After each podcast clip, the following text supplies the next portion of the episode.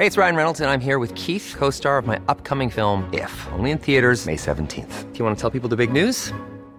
All right, I'll do. Sign up now and you'll get unlimited for $15 a month in six months of Paramount Plus Essential Plan on us. Mintmobile.com slash switch. Upfront payment of $45 equivalent to $15 per month. Unlimited over 40 gigabytes per month. Face lower speeds. Videos at 480p. Active Mint customers by 531.24 get six months of Paramount Plus Essential Plan. Auto renews after six months. Offer ends May 31st, 2024. Separate Paramount Plus registration required. Terms and conditions apply if rated PG. Heraldo Radio, con la H que sí suena y ahora también se escucha. Inicia. Heraldo Noticias de la tarde con Jesús Martín Mendoza. En Heraldo Radio.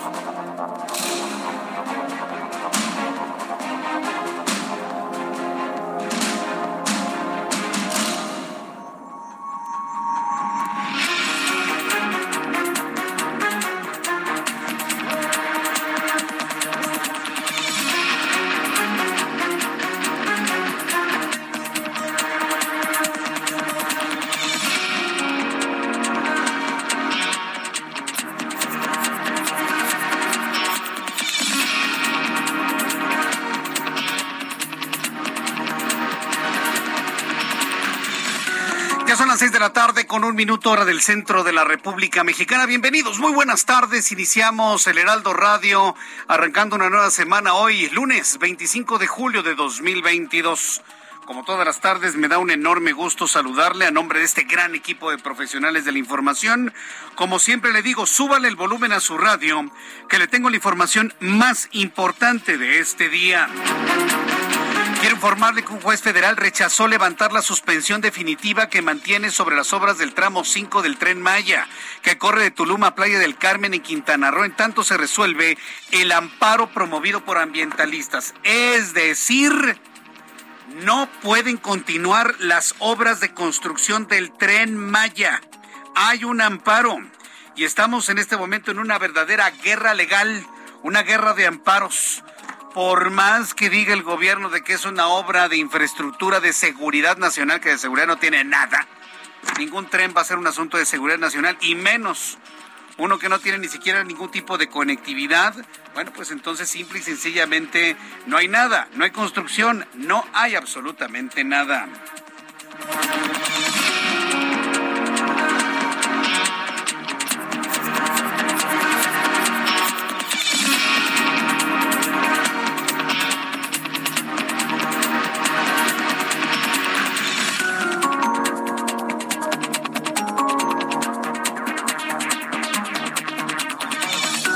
Otras noticias, aquí en el Heraldo Radio, también le informo esta tarde que Jorge Winkler, exfiscal del estado de Veracruz, fue detenido por elementos de seguridad debido a que tenía en su contra una orden de aprehensión por los presuntos delitos de secuestro y también de desaparición forzada. Todos los detalles con nuestros corresponsales se lo tendré en los próximos minutos, aquí en el Heraldo Radio. En otra noticia, en este resumen informativo al inicio de nuestro programa, quiero darle a conocer que el Aeropuerto Internacional de la Ciudad de México informó que 35 vuelos fueron afectados por la reparación de un hundimiento en las pistas. Hundimiento, bache. El asunto es que es el resultado de la falta de mantenimiento del aeropuerto. Eso nos lo dijo María Larriba, controladora aérea, en entrevista en el Heraldo Televisión. Es producto del descuido en el mantenimiento del aeropuerto. Sea como sea, 35 vuelos. ¿Sabe qué? Fueron más, mucho más. En Twitter precisó que los vuelos retrasados, siete fueron llegadas, 28 salidas, mientras que tres vuelos fueron cancelados. No fueron tres vuelos, fueron muchos vuelos los cancelados. Imagínense pa- padres de familia con niños, ¿no? Allá aventados en Querétaro, ¿no? Otros acá en Toluca. No sabían ni qué hacer, ni dónde habían quedado sus maletas. No, no, no. Fue un desastre ayer el aeropuerto. Sin embargo, hasta María Larriba reconoce que la decisión fue correctamente tomada. Se tenía que cerrar la pista para las reparaciones porque no repararla hubiera implicado riesgos elevadísimos de accidente. Un grupo de 54 médicos cubanos iniciará labores a partir de hoy en los hospitales de Nayarit en distintas especialidades a través del IMSS Bienestar. A pesar de la llegada de estos especialistas, se tiene un déficit de médicos en México, dijo el presidente mexicano. Y dale con los cubanos. Y dale con los cubanos. Y lo anuncia Nayarit, que por cierto es la vigésima visita que hace Andrés Manuel López Obrador a Nayarit. La vigésima visita, 20 visitas ha hecho a esa entidad. Hay lugares donde no se ha parado ni una sola vez, aunque diga que conoce todo el país, pero ha ido 20 veces a Nayarit. Yo no puedo entender por qué tantas veces ha ido a Nayarit. Alguien que me explique. Pero sobre todo, los médicos cubanos, qué necesidad de tener que contratar a esos pobres esclavos cubanos, porque el dinero no se les paga a ellos, sí sabía, se le paga al régimen castrista de Díaz Canel allá en Cuba. Le pagan directamente al gobierno cubano, no le pagan a ellos. ¿Usted cree eso justo? Bueno, pues lo vamos a platicar más adelante aquí en el Heraldo Radio. Este lunes se confirmaron 59 casos de viruela del mono en México. Aunque hay no reporte de fallecidos de enfermedad, se presenta en 10 estados del país, con el primer caso reportado hoy en Oaxaca. Marco Cortés, presidente nacional del PAN, aseguró que su partido está listo para competir en solitario por las gubernaturas del Estado de México y Coahuila. No entiendo por qué Marco Cortés busca romper la alianza de partidos dice que solito puede ganar el Estado de México. Digo, yo no dudo en las capacidades de Enrique Vargas del Villar. Pero, a ver, en este momento se necesita toda la infraestructura y todo el apoyo necesario para consolidar triunfos. Dice Marco Cortés que solito puede ganar Coahuila. No lo sé, yo me parece un anuncio muy, muy, muy aventurado, pero bueno, pues dice que solos pueden. ¿Qué pasará con la alianza de partidos? Se fue él solito, así sin decirle a los otros líderes de los partidos también. Asunto extraño que platicaremos más adelante aquí en el Heraldo Radio. El gobierno de Ucrania anunció este lunes que se prevé que las exportaciones de cereal por vía marítima bloqueadas a consecuencia de la guerra se reanuden esta semana. Agregó que esto se estima gracias al acuerdo firmado el pasado 22 de julio en Estambul, Turquía. Y aquí hay que destacar que Turquía se ha convertido en el fiel de la balanza. Turquía o Turquille se ha convertido en el país que estaría mediando la guerra y por lo pronto que fluye el alimento con el objeto de detener la escalada inflacionaria que ya afecta a todo el mundo. Investigadores de la Universidad de Glasgow, en colaboración con científicos de Londres, aseguraron que las causantes de la hepatitis aguda infantil son el adenovirus y el virus adenoasociado que, eh, que en combinación generan este tipo de infección en el hígado. Los expertos consideraron que la cuarentena ocasionó que los niños no generaran inmunidad contra ellos. Sí, ¿y cómo es que llega el adenovirus o el, el virus adenoasociado al cuerpo? ¿Cómo llega? Ah, pues, si llega de una manera, ¿no? Pero pues ni, ni, siquiera en Glasgow se atreven a poder asociar a las vacunas con este asunto. Ni siquiera se atreven, porque hoy señalar la posibilidad de un efecto secundario no grato en la sociedad, bueno, está más que penado, ¿no? No, usted es un antivacuna. No, no, no, nadie es antivacuna. Simplemente estamos viendo una serie de efectos asociados a ciertas vacunaciones en ciertas personas, en ciertos grupos, en ciertos momentos. Nada más, nada más. Pero el asunto de la hepatitis aguda en niños es un asunto importante también a informar. Son las seis de la tarde con ocho minutos hora del centro de la República Mexicana. Vamos con nuestros compañeros reporteros urbanos, periodistas especializados en información de ciudad. Daniel Magaña, me da mucho gusto saludarte. Bienvenido, Daniel. ¿Qué tal, Jesús Martín? Muy buenas tardes. Bueno, pues una pues tarde que ha estado un tanto nublada, pero aún no se ha generalizado la lluvia, lo que sí pues ya se presentan son complicaciones vehiculares para pues las personas que utilizan esta hora de la tarde en la zona del anillo periférico, la zona de Cuemanco y también en dirección hacia la zona oriente, pues este tramo con complicaciones para poder incorporarse hacia la calzada ermita. A lo largo de toda la calzada ermita continúan estas obras de la construcción del trolebús elevado, así que en la medida de lo posible, pues considerar como vías alternas la zona del eje 6 sur les será de mucha utilidad para trasladarse hacia Santa Cruz Mellehualco o también hacia la columna de Santa María Estahuacán y de esta manera evitar las complicaciones debido pues a esta avenida, la calzada Ermita con obras prácticamente en, en dirección hacia la zona de Santa Marta Catitla. El reporte muy buenas tardes. Gracias, muy buenas tardes. Gracias por la información. Alan Rodríguez, adelante, te escuchamos. Muy buenas tardes. ¿En dónde te ubicas? Vamos con el compañero Alan Rodríguez, quien nos tiene más información. Adelante, Alan.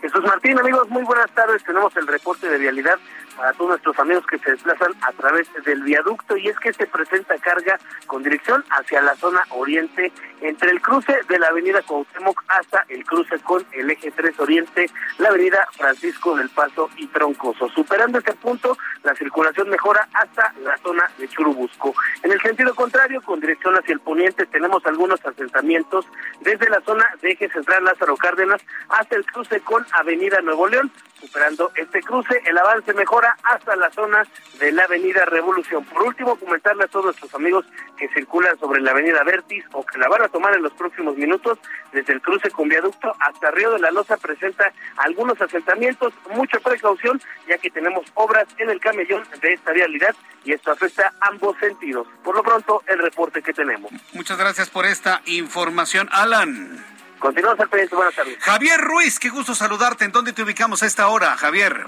El gusto es mío, Jesús Martín, en el eje central en su tramo 100 metros, Jesús Martín, donde vamos a encontrar ya carga vehicular, pero en general la circulación es constante, se superan hasta los 50, 60 kilómetros por hora, al menos para quien desea llegar hacia la central de autobuses del norte, o bien para continuar hacia la avenida eh, Otoño de Mendizábal, procedente del circuito interior, en general el avance es eh, constante, únicamente pues moderar, por supuesto, eh, la circulación, la vialidad para evitar alguna infracción. Eh, la Avenida Instituto Politécnico Nacional Jesús Martín, pues eh, buenas noticias, ya fue liberada después de pues prácticamente permanecer cerrada por más de seis horas, esto por alumnos que intentaban pues eh, o solicitaron un ingreso al Instituto Politécnico Nacional.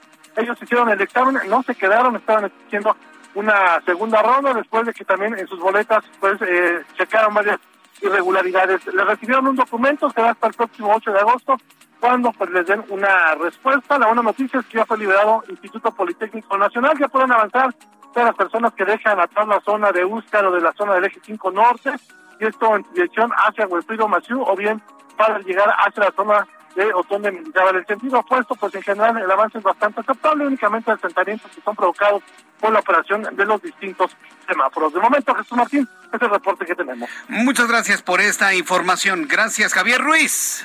Estamos atentos, hasta luego, buenas Hasta tardes. luego, muy buenas tardes. Ya son las seis de la tarde con 12 minutos. Escuche usted el Heraldo Radio. Llegó el ahorro. 3x2 en todas las salchichas y tocinos empacados. Y además, 3x2 en todos los quesos Filadelfia, Lala, Food, Nochebuena y La Villita. Sí, 3x2. Con Julio, lo regalado te llega. Solo en Soriana. A julio 26. Aplican restricciones.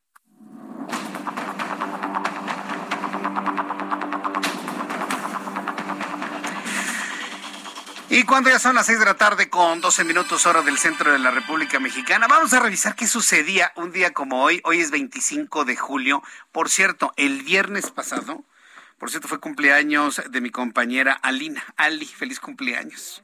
Fue viernes, se lo ligó al sábado, se siguió al domingo. Y bueno, pues hoy todavía trae confeti, todavía, nada más con eso le digo, ¿no? Todavía trae confeti, ¿no? Luego dice, ¿no? Aunque traigas confeti, niega la fiesta, ¿no? No, felicidades, Ali. Al- Alina Leal Hernández está cumpliendo años desde el viernes y desde aquí le enviamos un caluroso saludo, un abrazo de parte de todos. Y bueno, pues vamos a revisar lo que sucedía un día como hoy en México, el mundo y la historia, 25 de julio. Abraham Arreola. Amigos, bienvenidos. Esto es un día como hoy en la historia 25 de julio 1523. En la actual México, el conquistador español Gonzalo de Sandoval funda la villa de Colima. 1531. En México se funda la aldea de Santiago de Querétaro.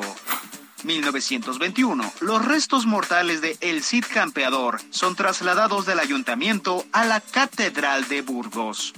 En 1991, en Santiago de Querétaro, el gobierno de Guatemala y la guerrilla suscriben un acuerdo para lograr la democratización del país, o sea, de Guatemala, no de México. 2010, Wikileaks publica los documentos secretos sobre la guerra de Afganistán, una de las filtraciones más grandes en la historia militar de Estados Unidos. Amigos, esto fue un día como hoy en la historia. Muchas gracias. Gracias. Muchas gracias por la información a nuestro compañero Abraham Arreola y eso es lo que se celebra en este día 25 de julio. Vamos a revisar las condiciones meteorológicas para las próximas horas. Vamos a revisar las condiciones meteorológicas para las próximas horas. El Servicio Meteorológico Nacional, que depende de la Comisión Nacional del Agua, nos informa sobre lo que deberemos, lo que tenemos que esperar para los siguientes días aquí en la República Mexicana. ¿Seguirá lloviendo? La respuesta es que sí, afortunadamente, aunque seguimos con el problema de la falta de agua en el norte. Hoy, por ejemplo, Samuel García, pues ya planteó en un mensaje a la población del estado de Nuevo León traerse agua debido a que no llueve de un proceso ya de desalinización desde el Golfo de México hasta Nuevo León. Dice que es la opción del futuro. Yo pienso que la opción es dejar de utilizar eh, combustibles fósiles, ir a, a los combustibles eléctricos ir a todo lo que tiene que ver con la sustentabilidad del planeta y con el tiempo, bueno, pues regresar a los parámetros de, lluvias. Eso es lo único que necesitamos. Ahora bien, si los cambios en el patrón de temperaturas inclusive vienen desde el sol, pues ahí sí ya no podemos hacer gran cosa, ¿no? Tampoco vamos a decir que es culpa de alguien, ¿no? El comportamiento de nuestro sol, que por supuesto sigue en bajos, en mínimos históricos. No calienta lo suficiente, no hay suficientes nubes necesita el Sol empezar con su proceso de incremento de temperatura para tener una mayor cantidad de nubes en todo el planeta. A ver, esto es un proceso tan delicado que, bueno, en alguna ocasión lo vamos a platicar. Por lo pronto, ¿qué esperamos en materia atmosférica para las próximas horas? Dice el meteorológico que esta noche madrugada del martes se pronostican lluvias puntuales intensas en Sonora. Podría llover en Chihuahua. Nayarit, Jalisco, Michoacán y el estado de Guerrero. Durante esta noche madrugada del martes el ingreso de humedad generado por la circulación de una zona que de baja presión con alta probabilidad de desarrollo ciclónico ubicado en el sur de las costas de Guerrero asociadas con la onda tropical número 15 que recorre el occidente mexicano producirán lluvias intensas en el norte del país. Por lo menos en Sonora y en Chihuahua va a llover. Coahuila y Nuevo León hasta el momento no se tiene certeza, pero podría ocurrir que tengamos un una este una extensión del sistema ciclónico hacia lo que es el oriente del norte del país y que milagrosamente empiece a llover en Coahuila y en Nuevo León. Sería algo magnífico. Vamos a estar muy atentos de ello durante los siguientes días. La onda tropical número 17 se desplazará sobre la península de Yucatán, canal de baja presión extendido sobre el sureste y territorio nacional. Tenemos al monzón mexicano en interacción con el segundo canal de baja presión sobre la mesa del norte. Inestabilidad de niveles altos de la atmósfera. Lluvias puntuales intensas en Sonora y Chihuahua. Muy fuertes en Durango y en Sinaloa. Lluvias fuertes en Coahuila, Zacatecas, Guanajuato a ver si es cierto que en Coahuila, ¿eh? yo tengo finalmente mis dudas. ¿Qué va a pasar en el centro del país? Estado de México y Ciudad de México con lluvias puntuales intensas, según este informe, después de las 8 de la noche, para que usted lo tome en cuenta si sale tarde de su trabajo, para que, pues no sé, le, presten un hule, ¿no? Un paraguas o algo para que pueda eh, guarecerse de la lluvia. Ya con estos elementos lo debe a conocer pronóstico del tiempo para las siguientes ciudades, amigos que nos escuchan y con muchísimo gusto saludo a nuestros amigos en Guadalajara, Jalisco. Está mayormente nublado con una mínima de 16 mañana al amanecer, máxima 28 en este momento, 26 grados allá en Guadalajara. En Monterrey, Nuevo León, mínima 22, máxima 34, 33 en este momento. Villahermosa, Tabasco, mínima 23, máxima 34, 32 en este instante. Mérida, Yucatán, 23 la mínima, máxima 35, 26 en este momento. Amigos que nos escuchan en Hermosillo, Sonora, 27 la mínima, máxima 38 a esta hora de la tarde.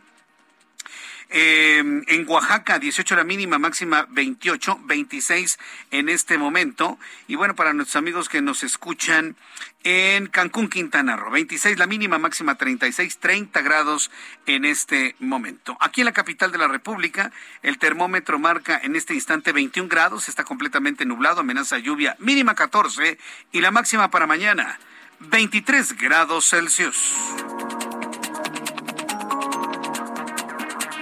Ya son las seis de la tarde con 18 minutos, las seis de la tarde con 18 minutos, hora del centro de la República Mexicana. Continuamos con toda la información aquí en el Heraldo Radio.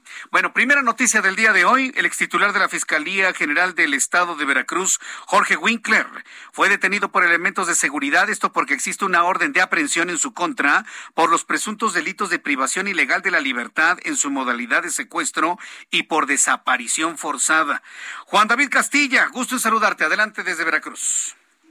Muy buenas tardes, Jesús Martín. Te saludo con mucho gusto desde esta entidad. Eh, desde hace tres horas, Jesús Martín me encuentro afuera del penal de Pacho Viejo, municipio de Coatepec, muy cerca de Jalapa, donde se espera que durante los siguientes minutos sea ingresado el exfiscal de Veracruz, Jorge Winkler Ortiz, luego de su detención en Puerto Escondido, estado de Oaxaca. Como bien lo mencionabas, la Fiscalía General del Estado, a cargo de Verónica Hernández Villadán, confirmó que elementos federales y estatales ejecutaron una orden de aprehensión en su contra por los presuntos delitos de desaparición forzada y privación ilegal de la libertad en su modalidad de secuestro. Decirte, Jesús Martín, que el exabogado personal del exgobernador panista Miguel Ángel Yunes Linares eh, será presentado en audiencia inicial ante un juez de control para que se defina su situación jurídica. Él estuvo en dicho cargo durante el periodo del 30 de diciembre de 2016 al 3 de septiembre de 2019. Enfrenta un proceso en, su contra por el presunto delito de privación ilegal de la libertad eh, en agravio de un chofer del exfiscal general Luis Ángel Bravo Contreras, según la carpeta de investigación 296 diagonal 2019, y decirte que como una reacción de este caso que ha sido bastante polémico en las últimas horas, el exfiscal artista de Veracruz Luis Ángel Bravo Contreras celebró en sus redes sociales la captura del sucesor yunista. Eh, publicó literalmente justicia divina, no hay plazo que no se cumpla, con la vara que midas serás medido. Y esto porque Bravo Contreras fue detenido por la Fiscalía de Winkler Ortiz por su presunta participación en desapariciones forzadas, mismo delito que ahora le imputan al exfuncionario yunista. Para finalizar, Jesús Martín, decirte que ya también el dirigente estatal del Partido Acción Nacional, Federico Salomón Molina, y también algunos legisladores panistas consideraron que la detención es un caso más de persecución política por parte del gobierno de Veracruz, Jesús Martín. Bien, bueno, pues este estaremos atentos de cómo va finalmente esta esta investigación y te agradezco mucho la información. Gracias. Un abrazo, excelente tarde. Gracias por la información. Son las seis con veintiuno, las seis de la tarde con veintiún minutos, hora del centro de la República Mexicana. Bueno, pues llevaremos el seguimiento de esta detención, por supuesto. Y eh, después de los anuncios, bueno, le puedo ya ir adelantando sobre uno de los eh, asuntos que más están preocupando en el mundo. Durante este fin de semana, y seguramente usted eh, lo lo pudo leer o se encontró con la información, pero bueno, si no lo sabía, se lo digo. Finalmente, ya este fin de semana, la Organización Mundial de la Salud ha determinado que la viruela del mono, debido a sus características, es una emergencia sanitaria a nivel internacional. Estamos hablando ya de miles de casos de viruela. Estamos hablando ya de miles de casos de viruela. Eso es lo que está finalmente ocurriendo. Entonces, el, eh, el asunto lo anunció el propio Tedros Adhanom Ghebreyesus, el director de la Organización Mundial de la Salud. La información que ha dado a conocer, pues ha generado mucha, mucha polémica. ¿sí? Eh, ha generado muchísima polémica, sobre todo porque eh, lo que ha explicado Tedros Adhanom, se lo presenté en el Heraldo Televisión y generó también una fuerte reacción de nuestros seguidores a través de Twitter. Él se aseguró que no se va a hacer una vacunación generalizada, porque se tienen que atender ciertos grupos. Dice, atendiendo a ciertos grupos de la población. Con las medidas adecuadas podemos contener la viruela del mono a nivel internacional. ¿Y a qué se refería eso? Con eso el, propio Tedros Adhanom Ghebreyesus, bueno, se refería a que la mayoría, el 95% de los contagiados y el 95% de los contagios se daba entre hombres homosexuales, eh, o sea, para empezar, la enfermedad es de transmisión sexual. Punto, ya para que se entienda, ¿no? La viruela del mono es una enfermedad de transmisión eminentemente sexual. Se da con contacto de fluidos, se da con el contacto de las llagas, se da con el contacto de piel a piel, ¿sí? Es decir, se requiere un contacto muy intenso y muy íntimo. Y bueno, pues el director de la Organización Mundial de la Salud, pues eh, está en el centro del huracán, sobre todo por este tema de la inclusión, de la no discriminación, al comentar, pues objetivamente, pues que el, el problema se encontraba, o bueno, la gran cantidad de contagios en los grupos de hombres homosexuales que tenían inclusive varias parejas de hombres. Eso es lo que comentó Tedros No, le ha ido, pero como en feria. Pues, bueno, pregúnteme, léalo usted en, Twitter, ¿no? Le ha, ido, le ha ido bastante mal. Cuando lo único que hizo fue describir una realidad en cuanto al dato duro, ¿no? Ahora bien, ¿qué es nada más exclusivo de este sector de la población? La respuesta es no. Es una enfermedad de transmisión sexual, ¿sí? homosexual, heterosexual, de, de lo que sea, hombres, mujeres, eh, como sea. Aquí el asunto es tener en cuenta esto, el contacto físico intenso e íntimo provoca en la transmisión del virus de la viruela. Después de los anuncios, le voy a tener todos los detalles de lo que ha sucedido en México, cuántos casos hay, dónde apareció el último, para que tomemos las medidas correspondientes, seguir utilizando cubrebocas para el COVID y otras enfermedades. Le invito para que me escriba a través de mi cuenta de Twitter, arroba Jesús Martín MX y a través de YouTube en el canal Jesús Martín MX.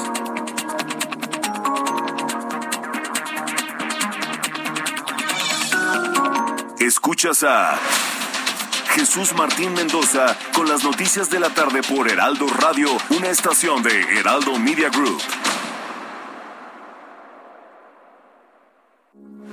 Heraldo Radio, con la H que sí suena y ahora también se escucha.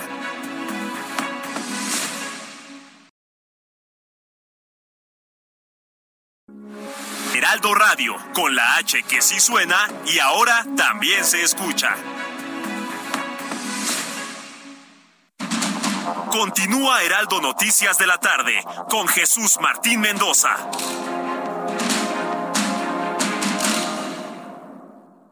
Emprendedores, consultores, proveedores e inversionistas, todos reunidos este 2 y 3 de septiembre en Expo Franquicias Guadalajara, las franquicias más exitosas del mercado en una sola sede. Regístrate en www.expofranquiciasguadalajara.com y vive la experiencia. Hashtag Expo Franquicias Guadalajara 2022. Conferencias y más al registrarse. ¡Julio, Julio! Llega estrenando. Dos por uno en toda la ropa interior para caballeros, niños, niñas y bebés. Además, 30% de descuento en todas las vajillas y en todo el departamento de blancos. Con Julio, lo regalado te llega. Solo en Soriana. A julio 25. Aplican restricciones.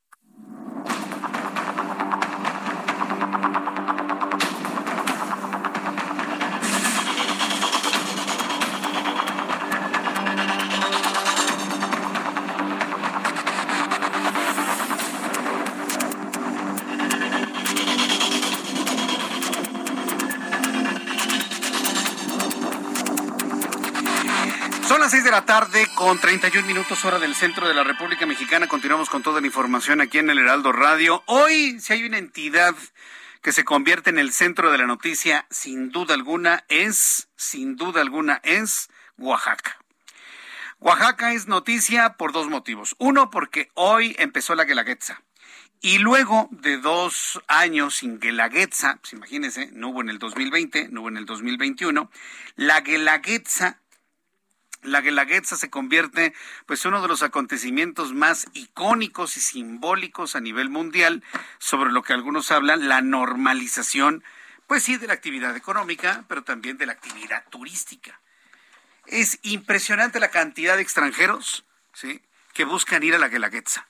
Y no nada más por el evento en el teatro, ¿no? no en el teatro de la Guelaguetza, no, no, todo todo Oaxaca se pinta de colores, su gente, las calles, colores, comida, ambiente, diversión. Evidentemente se están haciendo todos los protocolos para que la gente use cubrebocas, inclusive en áreas abiertas, para evitar los contagios masivos de coronavirus. Por ese lado, el primer lunes del cerro coloca a Oaxaca en el centro de la noticia. Pero otro asunto que también coloca a Oaxaca en el centro de la noticia, amigos que nos escuchan en Oaxaca, es la aparición del primer caso de viruela del mono. Ya adelantábamos el problema de la viruela del mono antes de ir a los mensajes y lo que informó con todo detalle la Organización Mundial de la Salud. El Comité Nacional de Vigilancia Epidemiológica, CONAVE, confirmó este lunes 59 casos de viruela del mono en 10 entidades de México, los cuales son la Ciudad de México, Jalisco, Veracruz, Colima, Baja California, Nuevo León, Quintana Roo, Estado de México, Sinaloa y sumamos a la lista de los estados Oaxaca. Agregó que no hay fallecidos reportados aún, pero sí ya hay transmisión local del contagio de persona a persona. El fin de semana, como ya le había adelantado, la Organización Mundial de la Salud declaró oficialmente la viruela del mono como una emergencia sanitaria internacional, pues considera que el brote tiene un nivel de amenaza tan alto que requiere una respuesta internacional coordinada. Vamos hasta Oaxaca con eh, mi compañera Karina García, corresponsal del Heraldo Media Group en la ciudad de Oaxaca, quien nos tiene más detalles de la confirmación del primer caso de viruela en esa entidad. Adelante, Karina, gusto en saludarte. Muy buenas tardes. Así es, Jesús. Martín Mendoza, la secretaria de Salud de Oaxaca, Virginia Sánchez Ríos, confirmó el primer caso de viruela del mono. Se trata de una persona del sexo masculino de 27 años de edad. El paciente es originario de la región de Valles Centrales. Sin embargo, la funcionaria no precisó a qué municipio pertenece eh, señaló que este joven pues tiene antecedente de haber viajado a la Ciudad de México. Sánchez Ríos, titular de la dependencia, precisó que fue atendido en el Centro de Salud Urbano número uno en la capital oaxaqueña, en donde también se le realizó la toma de muestra. El diagnóstico fue dado a conocer por el Instituto de Diagnóstico y Referencia Epidemiológicos. El paciente se encuentra aislado, estable y es atendido en la unidad médica de los servicios de salud de Oaxaca. Ante este primer caso, Jesús Martín, la funcionaria expuso que la vigilancia epidemiológica se activó y recomendó no alarmarse y mantenerse informada a través de fuentes oficiales. Y es que este padecimiento, dijo, es altamente contagioso, por lo que también se recomienda, al igual que el COVID, extremar precauciones. Es el reporte. Bien, ¿y, cómo dijeron que hay que extremar precauciones, Karina? En este sentido, la titular, la funcionaria, aseguró que eh, pues no hay que bajar la guardia en primero, con eh, continuar con estas medidas de lavado de manos y el uso de gel antibacterial. Sin embargo, pues sabemos que son medidas para prevenir la COVID-19. En este sentido, pues dijo que era necesario eh, pues evitar tener contacto con personas que hayan viajado a otros estados, incluso fuera del país, pero pues eso es prácticamente imposible. Bien, correcto, Karina, muchas gracias por la información. Muy buenas tardes. Muy buenas tardes. Mire, para todo tipo de enfermedad, ahorita es muy útil el cubrebocas, lavarse las manos, eh, sana distancia, toser de etiqueta, pero sobre todo evitar las... Eh, las aglomeraciones, e, e, evitar la concentración humana intensa. Si está en su posibilidad de hacerlo, evítelo, evítelo, en la medida de lo posible. Que tengo que ir a un centro comercial, muchísima gente, pero a lo mejor no es tan urgente. Pues no vaya, usted no sabe en qué momento alguien le va a toser con todo y el virus. Porque el virus está en las exhalaciones bucales y nasales. Ahí es donde está el virus. No está ni en el salero, no está ni en el piso para los tapetes que no sirven para nada, eso están mugrosísimos. O sea, no sirven ni los tapetes, ya está eso completamente este, ya confirmado. De lo que se trata es que usted evite respirar las exhalaciones de las bocas de las personas que están a su lado. Si alguien habla fuerte, si alguien grita, evidentemente su exhalación llega más lejos. Véalo así, imagínense que todas las personas como que les sale humo por la boca y por la nariz. Ah, bueno, pues ese como vapor, ese como vapor humo, lleva el virus y lo tienen, igual usted. Entonces, ¿cuál es la mejor forma? Cubrebocas. KN95, es lo mejor. No le reduce el riesgo al 100%, pero sí, si es KN95, en un 95%. Le reduce la probabilidad de que usted respire o que exhale el virus a otras personas. Es la única forma. Cubrebocas, mascarilla, careta, bozal, tapabocas, como le quieran llamar, pero le puede salvar la vida, ¿eh? este, este, pedazo de, de tela. Es muy importante eso. Entonces, bueno, pues sí, este, vamos a seguir hablando sobre esto. del COVID y esa es la forma de evitar eh, la hepatitis aguda en niños y pues nos ayuda a mantener también ciertas eh, exhalaciones que puedan tener el virus del mono. El doctor Fidel Alejandro Sánchez Flores, investigador de la UNAM, es presidente de la Academia de Ciencias de Morelos, experto en genómica y bioinformática. Y a propósito de que la Organización Mundial de la Salud declaró emergencia de salud pública mundial la viruela del mono, es debemos considerarla o no considerarla como una enfermedad de transmisión sexual, sobre todo si tomamos en cuenta que el contacto físico en una relación sexual es intenso e íntimo. Eh, doctor Fidel Alejandro Sánchez Flores, me da mucho gusto saludarlo. Bienvenido. Muy buenas tardes. Muy buenas tardes, Jesús. Un saludo a ti y a todo el auditorio. Muchas gracias por estar aquí. Primera pregunta, ¿están ustedes de acuerdo en lo que ha determinado la Organización Mundial de la Salud de, de considerar a la enfermedad por viruela del mono como una emergencia sanitaria internacional? Sí, me parece muy pertinente. De hecho, en la reunión que se sostuvo este 23 de julio, de hecho, el doctor Tedros fungió como, digamos, eh, desempate, dado que eh, había votos divididos entre nueve a favor y seis en contra, y entonces el doctor Tedros dio el, dictamen final donde se dice esto es una emergencia sanitaria. ¿Y qué implica esto? Que finalmente se requiere de un esfuerzo coordinado a nivel internacional para frenar los más de 17 mil casos que ya existen en 50 países, más de 50 países. 17 mil casos en 50 países. Eso no, nos coloca en un retroceso tremendo a los tiempos en los que teníamos viruela, ya en, a mediados del siglo pasado. Mira, a final de cuentas, eh, esto era una cosa que se veía venir desde que se eh, eh, quitó la vacunación contra viruela porque se había erradicado el virus de viruela.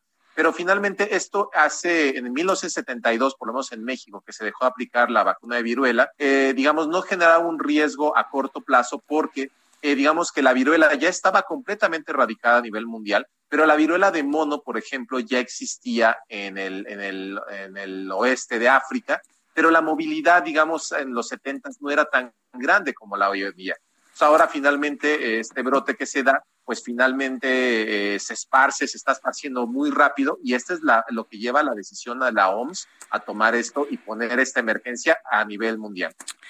Tenemos que desempolvar toda la información que tenemos sobre viruela, ¿no? Porque ¿qué tanto se parece la viruela del mono a la viruela que conocimos eh, en el siglo pasado, doctor Sánchez Flores? Sí, mira, eh, el, virus de la viruela de simio pertenece a una familia grande que se llaman poxvirus. Los poxvirus son eh, eh, de, digamos, de partículas virales que contienen ADN en su material genético de doble cadena, como muy similar al de nosotros, y que finalmente son, son, son virus bastante grandecitos, no es como no es tan pequeño como el de SARS-CoV-2, y finalmente por esto se puede transmitir no en aerosoles, pero sí en fluidos. Y un poco a la pregunta que decía si se puede considerar de transmisión sexual o no, no es exclusiva de transmisión sexual. Básicamente cualquier fluido de una persona infectada puede transportar el virus y esto incluye, pues bueno, los, los fluidos propios de las relaciones sexuales, pero también la saliva y las, eh, los fluidos que se acumulan en las póstulas o en las lesiones en la piel, estos, este, estas lesiones muy características de la viruela, que si estamos en contacto y nosotros tenemos una abertura también en la piel, podemos contagiar. Ah, me están preguntando si los besos pueden contagiar eh, la viruela del mono. Dependiendo del tiempo y la periodo, el periodo de, incubación, sí es posible porque se comparte el fluido. O sea, en el momento que se compartan todo tipo de fluidos, que entiendo, saliva, lágrimas, sangre, semen, sudor, todos los fluidos. Sudor no, o sea, más bien fluidos que provengan de mucosas, sí se, se, se, pueden compartir. Correcto, sí. Entonces, eso, eso sería el, el, panorama. Si ese es el mecanismo de contagio de la viruela del mono, ¿nos sirve usar cubrebocas, lavarnos las manos, tener sana distancia?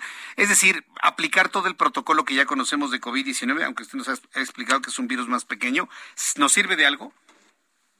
Definitivamente el, entre, el, el, cubrebocas, o sea, a pesar de que es, un, es una herramienta muy efectiva eh, contra, contra COVID, o en el caso de SARS-CoV-2 lo contiene, es muy útil también para otras partículas que son más grandes. De hecho, pues es más efectivo porque contiene la saliva y aunque, por ejemplo, no es perfecto para contener los aerosoles, sí bastante mucho, es mucho mejor para la saliva. Entonces, cualquier barrera física nos ayuda, la higiene definitivamente, y hay que tener, hay que observar otras cosas como puede ser eh, el, contacto con ropa o ropa de cama y esto pues finalmente cualquier otro material donde se pueda acumular, fluidos y este y finalmente esto colocarnos o entrar en contacto directo con estas ropas, con estas personas, pues es lo que nos pone en bastante riesgo.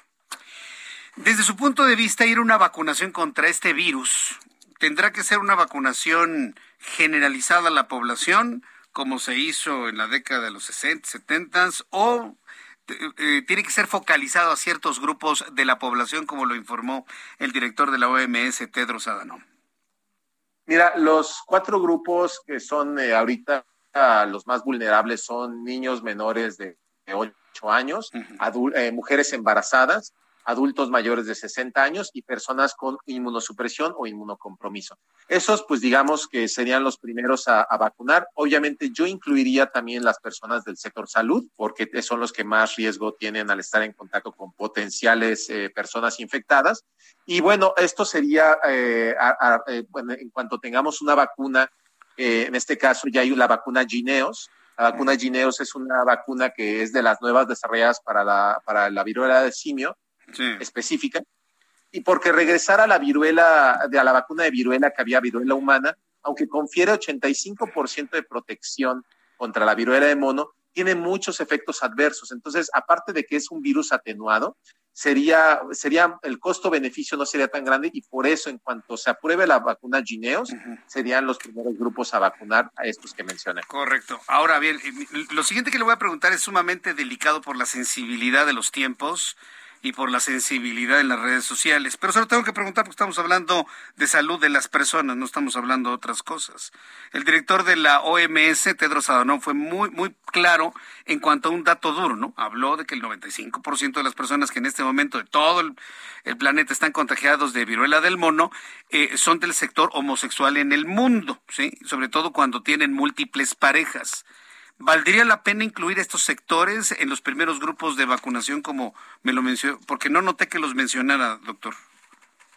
Sí, no, no hay una indicación por parte de la OMS que esto pudiera ser un grupo vulnerable, digo, a menos que entrara, por ejemplo, en el, en el caso de los de 60 o más. En general, creo que hay que ser muy cuidadosos con este aspecto, porque eh, eh, a final de cuentas, eh, Mira, eh, es, es, es difícil este no estigmatizar esto cuando tienes este sesgo de datos, pero a final de cuentas el riesgo está en el sexo inseguro. Entonces, pues finalmente cualquier persona heterosexual también podría estar en riesgo y no es exclusiva, más bien es, es, es la práctica sexual insegura lo que es eh, lo que es que hay que evitar. Y esto se puede controlar, o sea, no necesariamente tiene que ser un, un, un sector este un sector vulnerable. ¿no? Sí, no, yo, pienso que todos estamos expuestos, evidentemente, pero la estadística que mencionó el doctor Tedros Adhanom llamó poderosamente la atención en, en las redes sociales y de ahí parte la pregunta.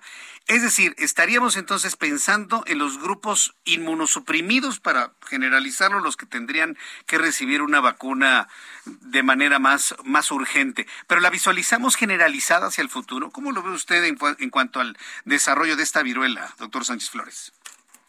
Pues mira, eh, definitivamente la vía de transmisión y la manera de transmisión nos da una oportunidad de poder aplicar medidas, a diferencia de SARS-CoV-2 que nos agarró con los dedos en la puerta. Mm. Y finalmente hay que, ser, hay, que, hay que ser muy conscientes y tener una, una planeación bastante buena. Eh, te digo, hasta que no esté la vacuna nos puede actuar, pero mientras, dado que no, eh, la, el esparcimiento está siendo rápido, pero no a la velocidad de SARS-CoV-2, y ya tenemos muchas costumbres, muchas medidas que solamente hay que seguir tenemos mucha posibilidad de controlar esta pandemia, ah, de perdón, esta emergencia sanitaria antes de que se convirtiera en una pandemia. Muy bien, pues eh, doctor Fidel Alejandro Sánchez Flores, yo le agradezco mucho que me haya tomado la llamada telefónica, conocer sobre esto. Vaya reto que tenemos, ¿no? En el mundo, primero COVID, luego vino la, la hepatitis aguda infantil y ahora tenemos la viruela. ¿Por qué tenemos tantos problemas de salud en pleno siglo XXI cuando supuestamente deberíamos ser un mundo mucho más avanzado en estos temas? ¿Por, qué tenemos esto para, para redondear esta charla que tenemos con usted, doctor?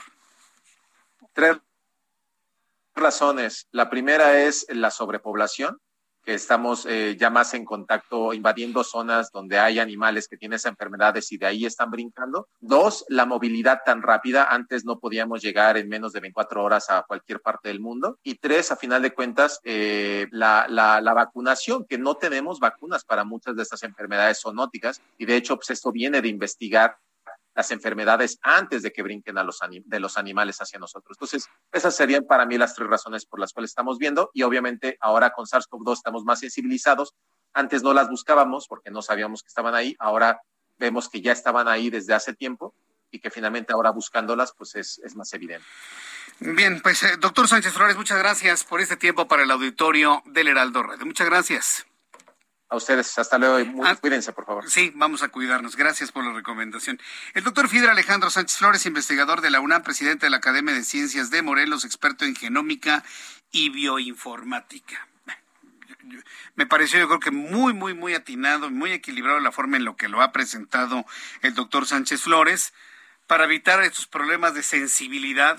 Sí, porque pues, en realidad estamos hablando de salud pública, ¿no? Se trata de salvar la vida de las personas. Para evitar ese tipo de sensibilidades, bueno, pues entonces entendamos que los grupos de mayor riesgo son todos aquellos inmunosuprimidos. No nada más los que usted ya conoce, sino adultos mayores, niños menores, en fin, personas que tengan comorbilidades.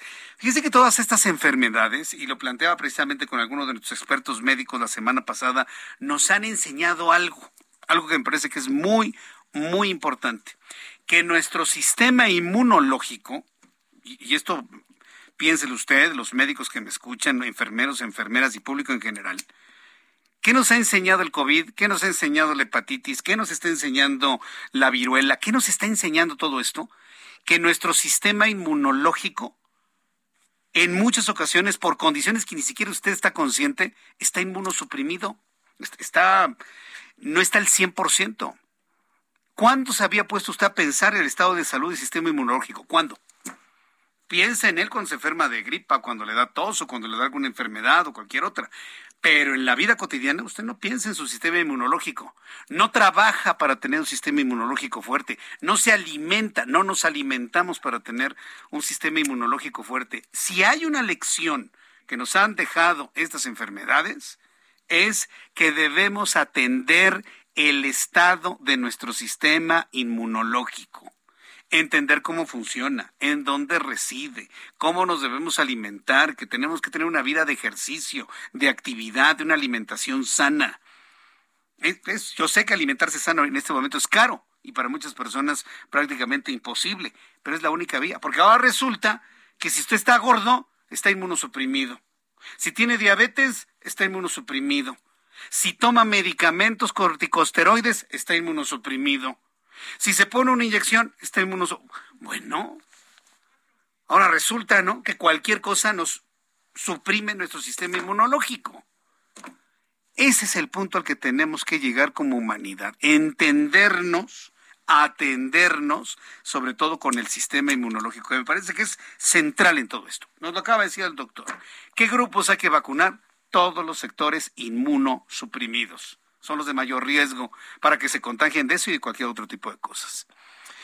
Yo le dejo esto para que lo platique con su médico. Oye, yo escuché con Jesús Martín que el sistema inmunológico debemos tenerlo fuerte para tener mejores defensas. Pues sí, de eso se trata. Que si es con alimentación, que si es con suplementación, que si es con vacunas, como sea, pero cuidemos nuestro sistema inmunológico. Cuando son las seis de la tarde con 51 minutos, hora del centro de la República Mexicana, le invito para que me dé sus comentarios a través de Twitter, arroba Jesús Martín MX, a través de YouTube en el canal Jesús Martín MX. Estamos hablando de salud, ¿no? ¿Usted qué opina de los médicos cubanos? Yo en lo personal, pues, ya sabe que somos amigos y aquí platicamos las noticias mientras tomamos cafecito. Yo en lo personal pienso que esto de que los médicos cubanos son la gran maravilla es un gran mito yo no dudo en su calidad. Podrán ser muy buenos. Pero de todos los médicos que he conocido en mi vida, los mexicanos son los mejores. Inclusive mejores que los canadienses, que los europeos, que los estadounidenses, mejores que los cubanos. Los mexicanos. Y si no empezamos a tener una mentalidad nacionalista, como la que le estoy diciendo, estar convencidos que nuestros médicos son los mejores, si no del mundo, al menos sí, de toda esta región, entonces estamos perdidos. ¿Por qué trae López Obrador médicos cubanos? Sí, por un asunto de relación política e ideológica con Cuba, para poderle dar dinero al régimen comunista de la isla, lo que usted guste y mande. Pero también hay soterrada una idea de que es que la medicina cubana es maravillosa. Perdón, pero yo tengo mis dudas. Yo, en lo personal, tengo mis dudas. Yo pienso que la medicina mexicana es mejor que la cubana y que los médicos mexicanos son mejores que los cubanos. Pero por un lado, la necesidad política de darle dinero al régimen cubano y por otro lado, la idea esta de que no, los médicos cubanos son de lo mejor, que no es cierto, pues han provocado pues que vuelva a venir este fenómeno de los médicos cubanos en México. 54 médicos cubanos iniciaron sus actividades el día de hoy en hospitales del estado de Nayarit, donde iniciaron su capacitación para la atención de especialidades como medicina interna, pediatría, anestesiología, entre otras. Estos profesionales de la salud se integraron al Seguro Social, al Instituto Mexicano del Seguro Social Bienestar. El presidente mexicano dijo que la salud no es un tema de ideologías, sino de derechos humanos. Bueno, a ver, presidente, si no es un tema de ideologías, páguenle su sueldo a los médicos cubanos directamente en su mano. ¿Sí? A ver, vamos a escuchar lo que dijo el presidente. Una instrucción que yo di sabiendo cómo iban a responder nuestros adversarios, los conservadores. Este, yo tomé la decisión de que contratáramos médicos especialistas del extranjero. Iban a venir médicos de Cuba. ¿Saben por qué? Porque la salud no tiene que ver con ideologías. La salud tiene que ver con los derechos humanos. Y si hay que traerlos de Estados Unidos y de Rusia o de Cuba o de Japón o de Francia, lo vamos a tener.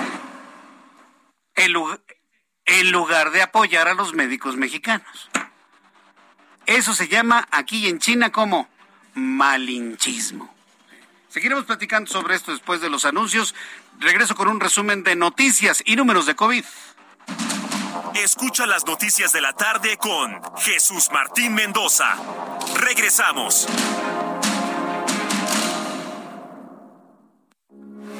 Heraldo Radio 98.5 FM, una estación de Heraldo Media Group. Transmitiendo desde Avenida Insurgente Sur 1271, Torre Carrachi, con 100.000 watts de potencia radiada. Heraldo Radio, la H que sí suena y ahora también se escucha.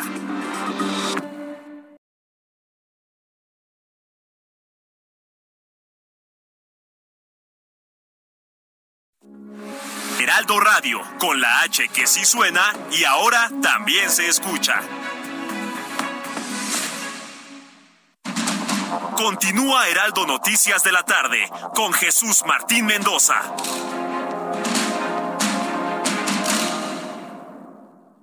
Emprendedores, consultores, proveedores e inversionistas que busquen expandir su visión de negocio, Expo Franquicias regresa a Guadalajara este 2 y 3 de septiembre. Modelos de franquicias más exitosos en una sola sede. Expo Guadalajara, única a nivel internacional. Estás a un clic, haz tu registro en www.expofranquiciasguadalajara.com.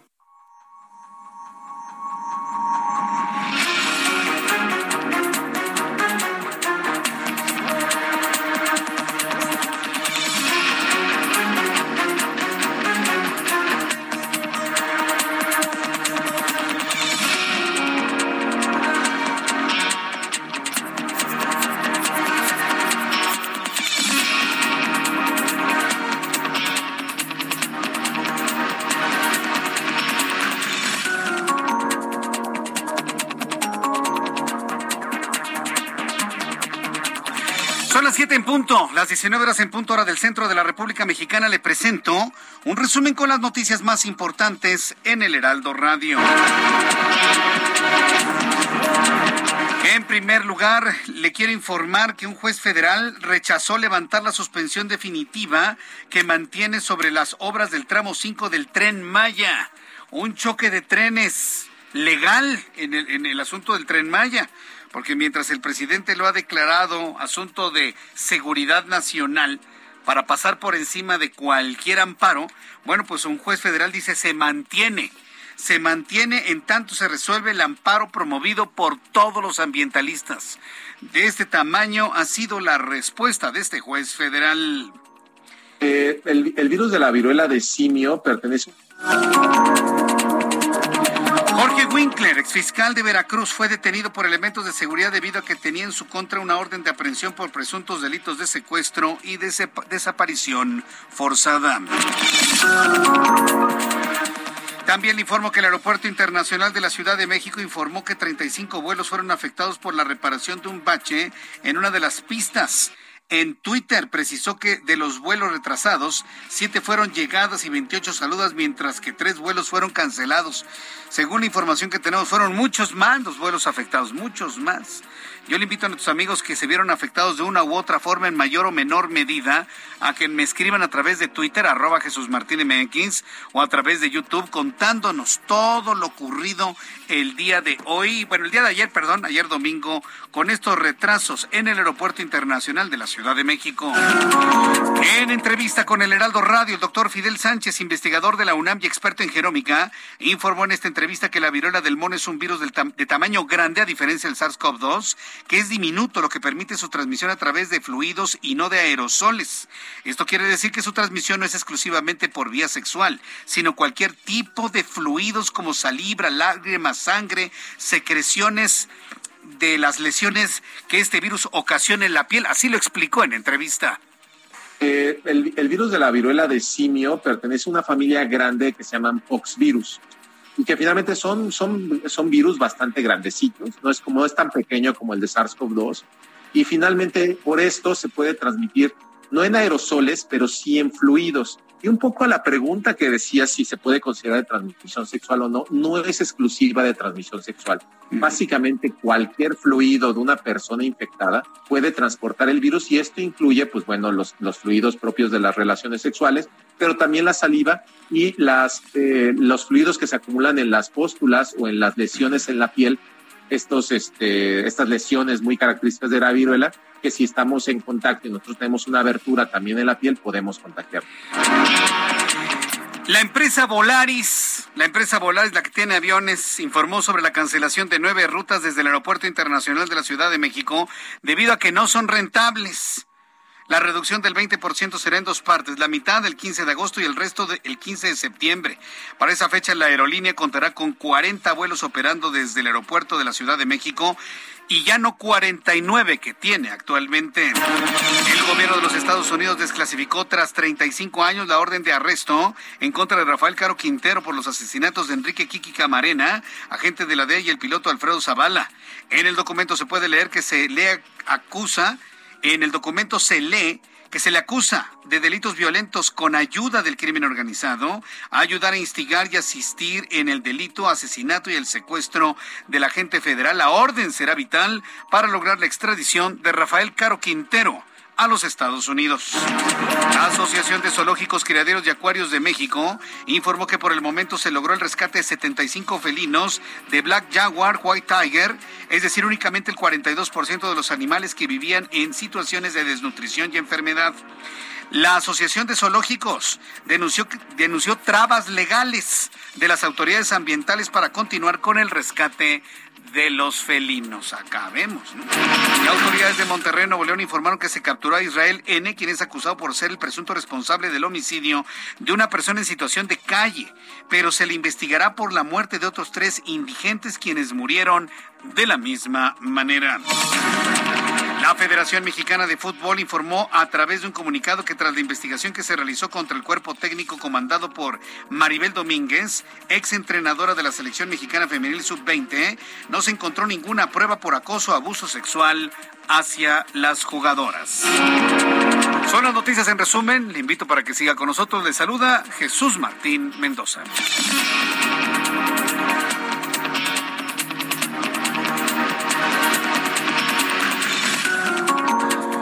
Ya son en este momento ya las siete con seis, las siete con seis hora del centro de la República Mexicana. Vamos con nuestros compañeros reporteros urbanos, periodistas especializados en información de ciudad. Daniel Magaña, ¿en dónde te ubicamos? Muy buenas tardes. ¿Qué tal, Jesús Martín? Bueno, pues ya lo comentábamos, bueno, se ha empezado a llover en algunos puntos de la zona oriente de la ciudad. Así que, bueno, pues a manejar con precaución, sobre todo las personas que se trasladan hacia la zona de la calzada Ignacio Zaragoza. Ay, se nos fue mi compañero Daniel Magaña. Vamos con Alan Rodríguez, quien nos tiene más información. Adelante, Alan, ¿en dónde te ubicamos? Jesús Martín, amigos, muy buenas tardes. Avenida Paseo de la Reforma con dirección al centro está presentando ligeros asentamientos. Esto es por el cambio de luces del semáforo entre Lieja y hasta el cruce con la Avenida de los Insurgentes. Superando ese punto, el avance mejora hasta el cruce con la Avenida Hidalgo. Por otra parte, sentido contrario, buen avance en la zona del eje 2 norte hasta el cruce con la avenida de los insurgentes y ya por último quiero comentarles cómo se encuentra la avenida Antonio Caso, esta presenta buen avance eh, en carriles desde la zona de insurgentes hasta la zona de circuito interior y en el sentido contrario la alternativa es Sullivan con asentamientos desde circuito interior hasta el cruce con Río Neva. Por lo pronto el reporte que tenemos. Gracias por la información, Alan. Continuamos al pendiente. Buenas tardes. Vamos con Daniel Magaña. Ya tenemos nuevamente la comunicación contigo. Adelante, Daniel. Efectivamente, Jesús Martín, pues ya te comentaba de las condiciones vehiculares en donde, bueno, pues ha empezado a llover para las personas que se trasladan hacia la zona de la calzada Ignacio Zaragoza. Hay que manejar con precaución, ya también es abundante la actividad vial a partir de la zona de la avenida Javier Rojo Gómez, sobre todo los carriles laterales para pasar la zona pues, de, de, Tepalcates. Encontramos pues circulación lenta en toda esta zona para trasladarse más adelante hacia la zona de Santa Marta, Gatita. Reporte Jesús Martín. Muy buenas tardes. Muchas gracias por la información, eh, Daniel Magaña. Continuamos. Y saluda Javier Ruiz en otro punto del Valle de México. Adelante, Javier, te escuchamos con atención. Gracias, Jesús Martín. Y continuamos recorriendo la zona norte de la Ciudad de México. Ya bastante nublado, no se descarta que en los próximos minutos pues lleva, nueva. Hay que sacar, por supuesto, pues el paraguas, el impermeable y manejar con bastante precaución. Aunado a ello, hay también pues bastante viento en cuestiones de vialidad, pues la avenida de los insurgentes ya presenta carga vehicular, al menos para quien deja atrás el circuito interior y esto en dirección hacia la zona del eje 3, del eje 4, incluso para llegar hacia el paradero del metro de Verdes, sí vamos a encontrar problemas para transitar, así que hay que con anticipación. El sentido opuesto en general el avance es mucho más aceptable en carriles centrales que superan los 60 kilómetros por hora, solo hay que moderar pues la velocidad. El circuito también ya presenta carga vehicular, al menos para quien deja atrás la zona de insurgentes, y esto en dirección hacia la calzada de Guadalupe, hacia la calzada de Misterios, y el sentido opuesto del circuito, en general el avance todavía es bastante aceptable. De momento, Jesús Martín, ese es el reporte que tenemos. Muchas gracias por, por esta información, Javier. Estamos atentos, hasta luego. Ah, hasta luego, que te vaya muy bien. Son las siete con nueve y escucha usted el Heraldo Radio. Emprendedores, consultores, proveedores e inversionistas, todos reunidos este 2 y 3 de septiembre en Expo Franquicias Guadalajara. Las franquicias más exitosas del mercado en una sola sede. Regístrate en www.expofranquiciasguadalajara.com y vive la experiencia. Hashtag Expo Franquicias Guadalajara 2022. Conferencias y más al registrarse. Gracias a, a, a nuestros amigos de esta expo, estaremos muy atentos de ello. Cuando son las siete con diez horas del centro de la República Mexicana, oiga, ¿qué, qué, qué reacciones causó el audio que le presenté del presidente mexicano hoy diciendo, sí, sí, yo los traje y qué. Y si quiero puedo traer médicos de cualquier lado. Y digo, los mexicanos, yo sigo creyendo y sigo creyendo y le transmito a usted que los médicos mexicanos son mejores que los estadounidenses, por ejemplo. Y se lo digo por experiencia personal. Entonces, digo, había rosísimas excepciones, ¿no? Digo, donde hay bueno hay mejor. Siempre va a haber personas muy buenas en su quehacer. Pero yo no pondría en duda a los especialistas mexicanos, eh, no los pondría por abajo de 54 cubanos, desde mi punto de vista, ¿no? Sobre todo si tomamos en cuenta, pues, el, eh, eh, el tipo de formación que han tenido en Cuba. Además, debo decir otra cosa, ¿eh? Hasta este momento yo no sé, yo no he entendido si estos señores médicos que vienen de Cuba ya homologaron sus estudios y sus certificaciones con México. Eso tendrían que hacerlo por ley. A menos que la tendencia de la 4T sea, ahorita contrátalos y la ley para luego, ¿eh? Porque parece que esa es la tendencia, ¿no? Luego vemos lo de la ley, ahorita los metemos porque así lo ordena el presidente. Vamos con Karina Cancino, ella es nuestra corresponsal en Nayarit, que nos tiene más información de la puesta en marcha del trabajo de estos señores que vienen de, de, la isla de Cuba. Adelante Karina, gusto en saludarte. Muy buenas tardes. Bueno, pues al menos 60 médicos cubanos contratados por el gobierno de México iniciaron labores en diferentes hospitales de Nayarit a partir de este lunes. Así lo informó el director de atención hospitalaria de los servicios de salud de Nayarit, Roberto Tobar Gutiérrez. Preciso puntualmente, y voy a citarlo, en total para el Estado ahorita llegaron 60 de medicina interna, pediatría, ginecobstetricia, anestesiología, básicamente, dijo el funcionario. Indicó que el fin de semana se presentó el primer grupo de especialistas contratados para laborar en comunidades marginadas o rurales de Nayarit. Fueron 12 quienes trabajarán en el Hospital IMSS Bienestar del municipio de Rosa Morada, donde estuvo el presidente el fin de semana. Y este lunes dice también, voy a citarlo otra vez textualmente, habrá en todos los hospitales. Yo me voy a traer dos aquí a Rosa Morada, Caponeta, Tecuala y otro grupo voy a llevar hacia el sur del estado, en Bahía de Banderas dependerá de la necesidad de cada hospital preciso. Estableció también que los médicos extranjeros tienen un contrato por tiempo indefinido y van a tener que estar renovando su permiso migratorio cada 180 días.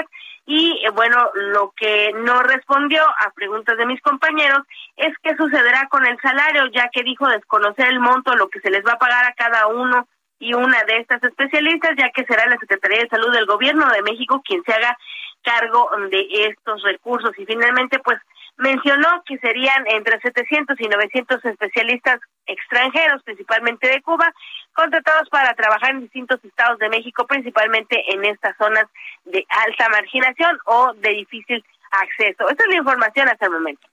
Muchas gracias por la información, Karina Cancino. Muchas gracias, vamos a estar pendientes.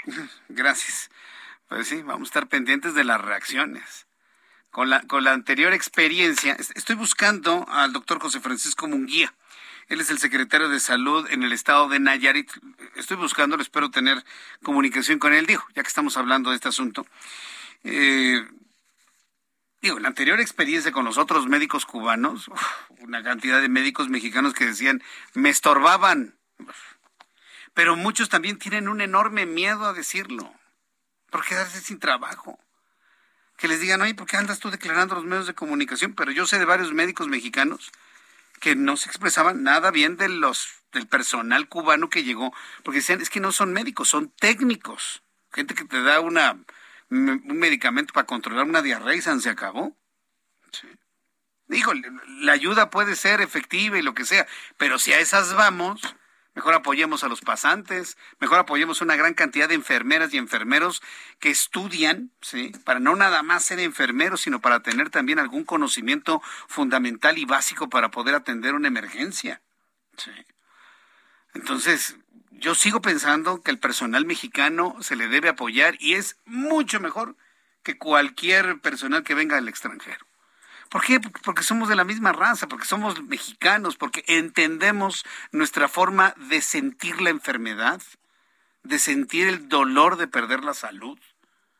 Ya con ese, con ese elemento fundamental, olvídese, un cubano, un canadiense, un francés, un estadounidense, no, no van a entender la forma como entendemos el dolor de la pérdida de la salud, por principio de cuentas.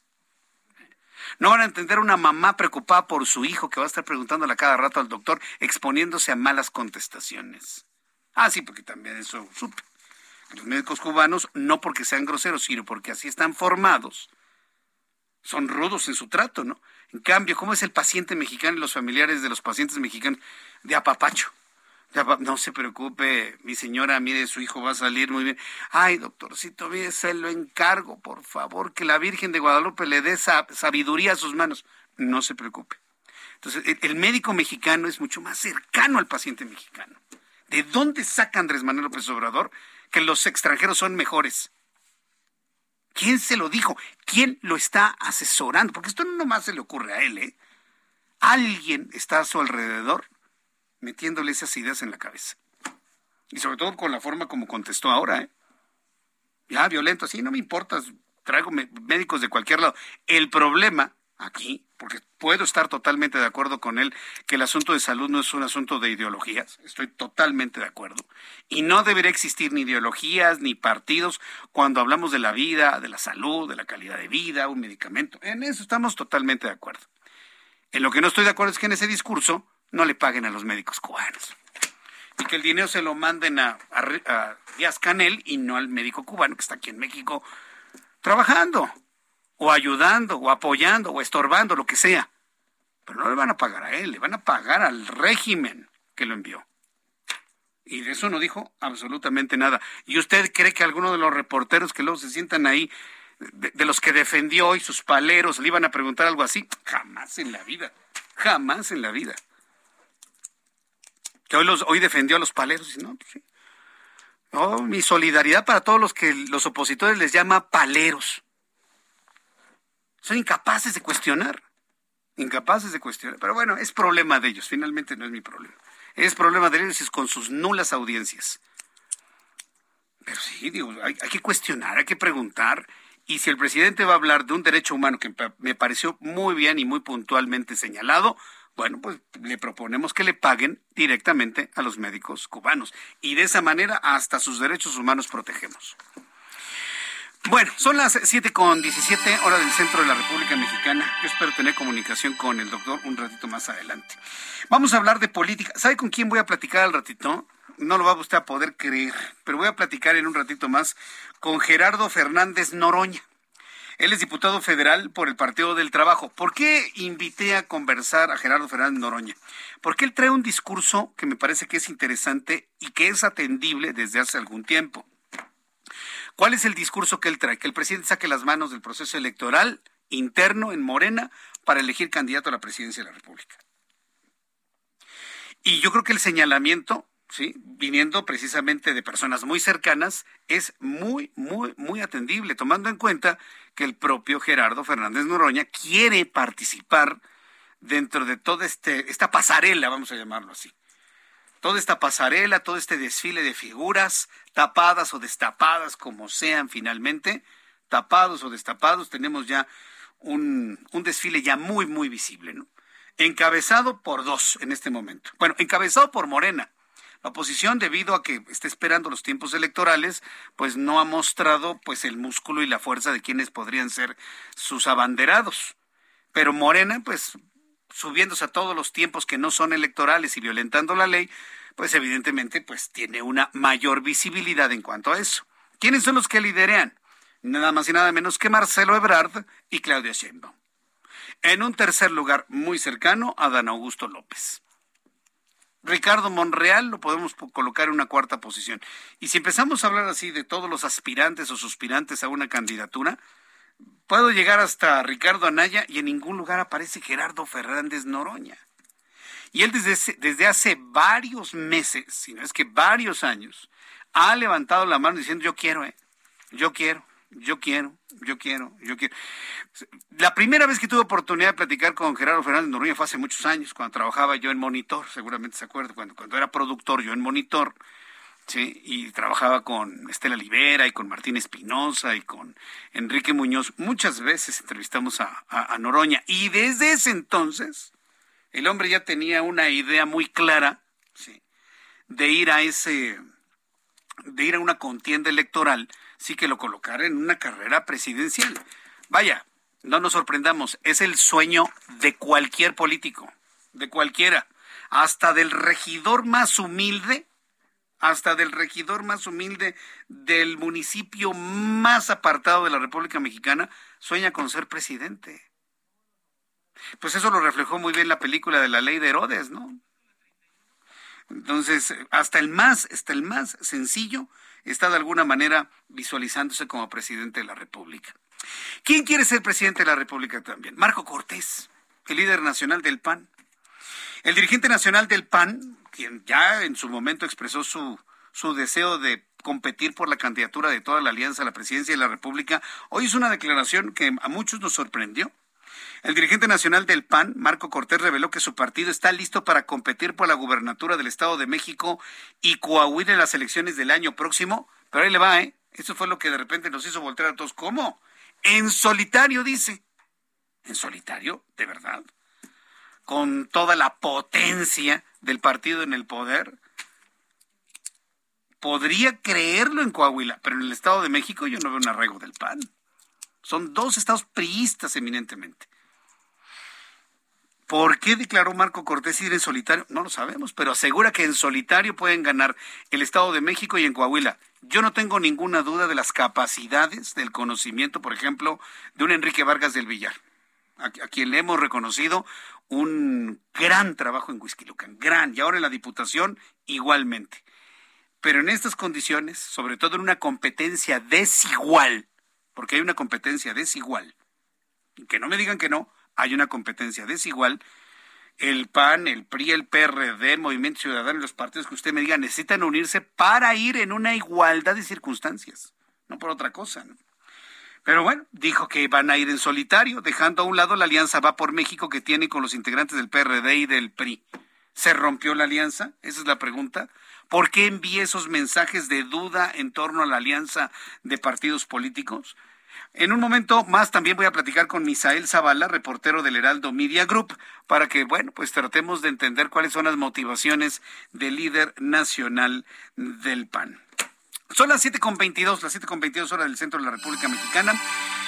Desde que empezó el programa le invité a que me enviara algunos comentarios a través de mis dos plataformas en YouTube, Jesús Martín MX, en, en Twitter, arroba Jesús Martín MX. Si alguien tuvo algún contratiempo, de quienes me escuchan, en la llegada de sus vuelos ayer en la tarde, en la noche, en el Aeropuerto Internacional de la Ciudad de México.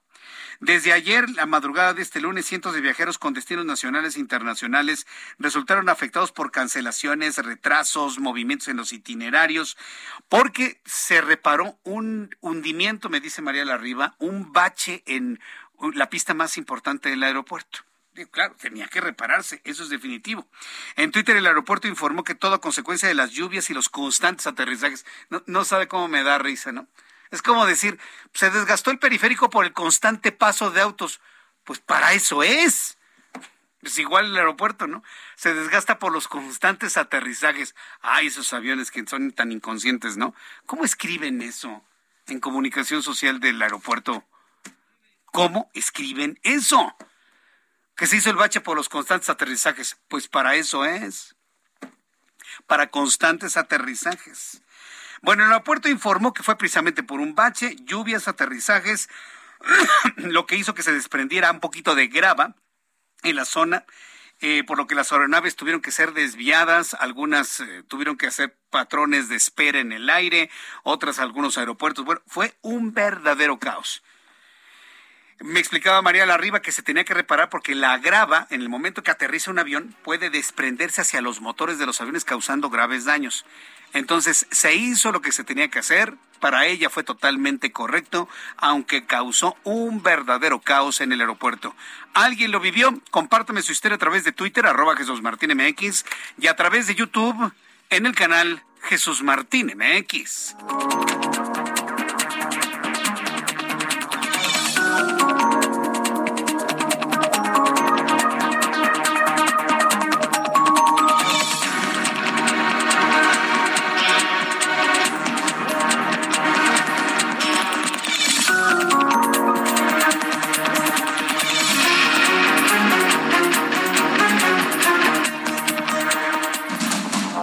Escucha las noticias de la tarde con Jesús Martín Mendoza. Regresamos.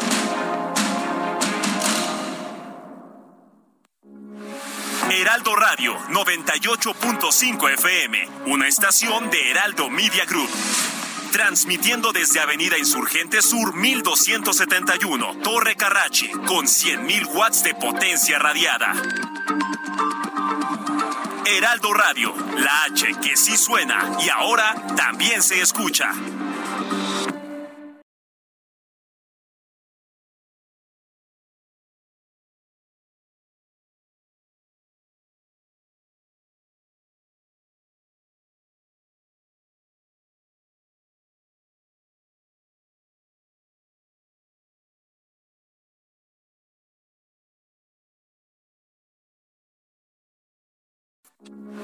Heraldo Radio, con la H que sí suena y ahora también se escucha.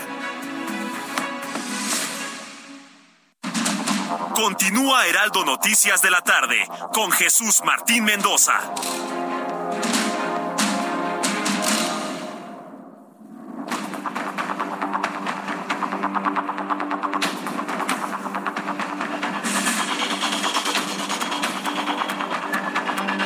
Ya son las siete y media, las siete y media hora del centro de la República Mexicana. Continuamos con toda la información en el Heraldo Radio. Quiero pedirle, por favor, mucha precaución en el momento que usted maneje. Tenemos un fuerte choque en la autopista México-Puebla. Hay una carambola, ¿sí? Esto muy cerca de las inmediaciones de Río Frío. Por favor, tenga cuidado de ello, por favor, y le seguiré informando aquí en el Heraldo Radio. Súbale el volumen a su radio. En la línea telefónica el diputado Gerardo Fernández Noroña. Él es diputado federal por el Partido del Trabajo. Estimado Gerardo Fernández Noroña, bienvenido, muy buenas tardes. ¿Qué Jesús Martín? Buenas tardes, buenas tardes a tu auditorio. Gracias por estar aquí. Es un tiempo en el que estamos hablando de aspirantes, suspirantes, eh, pasarelas y demás a la presidencia de la República. A ver, concretamente, porque hay personas que me dicen que si es verdad la intención de Gerardo Fernández Noroña de competir por la candidatura presidencial para 2024, si es una intención clara. Absolutamente. Fíjate que dices bien, o sea, no están abiertas las convocatorias, yo creo que se resolverá a finales del año entrante quién será el relevo del compañero presidente la propuesta, porque primero hay que ganar la elección, primero la interna y luego la elección. Este, pero los tiempos ya están, o sea, tienes que manejarte con mucho cuidado porque no estás en campaña, pero están los procesos abiertos en los hechos. Y yo he manifestado desde hace tiempo que aspiro en su momento a ser el relevo del compañero presidente López Obrador y estoy recorriendo el país, pero no he recorrido de muchos años, lo conozco yo creo que bien, este, y voy viendo muy bien las cosas abajo. Francamente, no solo aspiro, sino fíjate lo que te voy a decir, en fin, que nomás estamos platicando tú y yo, este, que les voy a ganar, les, les voy a ganar a mis compañeros, o sea, yo, yo creo que están subestimando a la gente, es el pueblo el que va a decidir, pues nosotros no somos el PRI, hombre, no, no va a ser una persona un presidente ha sido muy claro que va a ser una decisión del pueblo. El problema es el método, que es una encuesta, y esto genera siempre suspicacias. Y yo, como no soy ningún ingenuo, llevo muchos años haciendo política, le digo a la gente que empuje, que tiene que manifestarse, que tiene que estar clara la decisión de la gente de que yo sea quien pues, encabece esa candidatura, porque si ese fenómeno no, se da, pues entonces no voy a ser el candidato. O sea, yo, yo tengo condiciones muy modestas en cuanto a la estructura política, pues tengo una diputación que para un ciudadano de pie, pues ahí es una ventaja la que yo tengo, pero frente a, compañeros que están en secretarías de Estado o en algún gobierno de las entidades del país, pues tienen de manera natural una condición más favorable, digamos, ¿no? A ver, eh, aquí hay un asunto interesante porque el viernes pasado, precisamente en el Heraldo de México, publicamos un ejercicio, precisamente la exploración arma del posicionamiento mediático de, de los aspirantes a la presidencia de la República, y no hay duda. O sea, los que más aparecen eh, es Morena en un 74%. En ese sentido, la oposición mediáticamente pues no pinta, vamos a verlo, sí. Entonces, Morena y el Partido del Trabajo va a tener que eh, sacar sus mejores cartas, pero en ese estudio, ni los que me han enviado de Encol y de otras eh, encuestadoras y estas empresas que hacen este tipo de análisis, rara vez aparece Gerardo Fernández Noroña. ¿Por qué no se le está tomando en cuenta, digamos, en una equidad como como una Claudia Sheinbaum, un Marcelo Ebrard, un Ricardo Monreal, un Adán Augusto López, ¿por qué en algunas aparece apenas Gerardo Fernández Noroña? ¿Qué es lo que está sucediendo dentro de todo esto? Los medios no lo estamos tomando en cuenta, culpa de quién es, ¿cómo lo evalúa esto Fernández Noroña? Fíjate que desde un principio hubo la intención, no sé por qué razón, de desestimar mi legítima aspiración. Así como, no, no, así no pinta, ¿no? Hay una encuestadora, yo no la conozco, no sé quiénes sean, Rubrum. Por ejemplo, Rubrum ha venido midiendo cada mes de manera sistemática. Si mal no recuerdo, esta encuestadora dice que Marcelo va arriba y luego Claudia. 29, 24, dame por bueno el dato, lo estoy citando en memoria.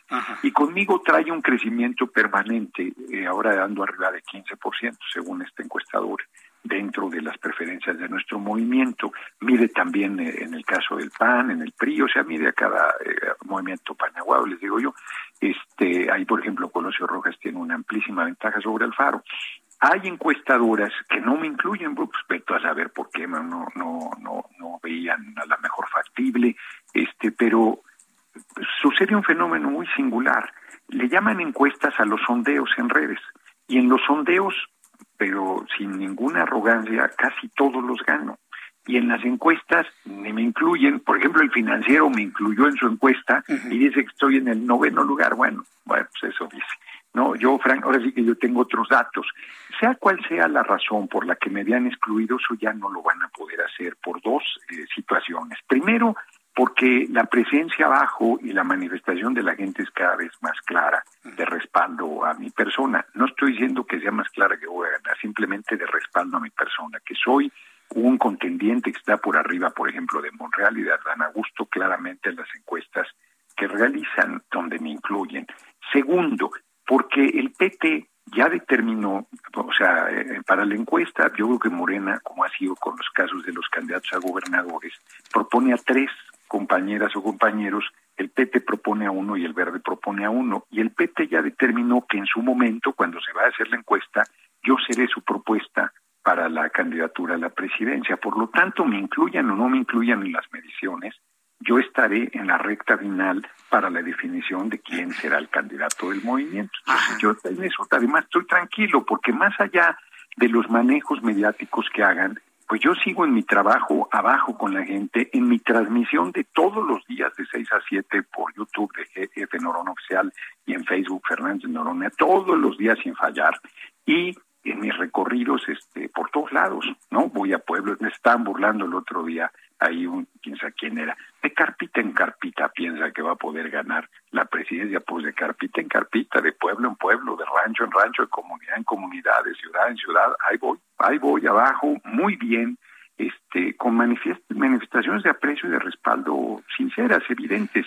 ¿Me dará eso? Yo creo que sí, pero si no, tampoco tengo, no, no, no estoy, este, eh, digamos que a mí no, no estoy en una situación de ambición personal absurda. No, yo lo que eh, planteo es que debe haber una continuidad de la cuarta transformación hacia la izquierda y profundizar ese proceso de transformación. Y los compañeros que legítimamente aspiran, que yo respeto, eh, no tienen ese perfil. Y me parece que es importante el camino que yo estoy planteando. Entonces, en esa lógica estoy, estoy muy tranquilo, estoy muy comprometido, estoy, pues estoy tranquilo, no, no, no estoy desesperado. Esa es la siguiente pregunta, porque yo he notado un, un, poco de desesperación de Gerardo Fernández Noroña que no lo ven, levanta la mano, hey, estoy yo aquí, y finalmente pues en las encuestas no aparece. Entonces nos quedamos con la idea de que está completamente tranquilo Gerardo Fernández Noroña, inclusive si esto se resuelve con un dedazo del presidente, porque también hay la percepción de que va a haber un dedazo y que todo esto de la encuesta es pues cumplir con la ley electoral, ¿no? Para acabar pues pronto, ¿no? No, eso no puede ser. Nosotros no podemos eh, aceptar una imposición, eso sería un retroceso terrible de nuestro movimiento, porque acabaríamos reproduciendo por lo que combatimos por décadas al PRI al dedazo la imposición de una persona.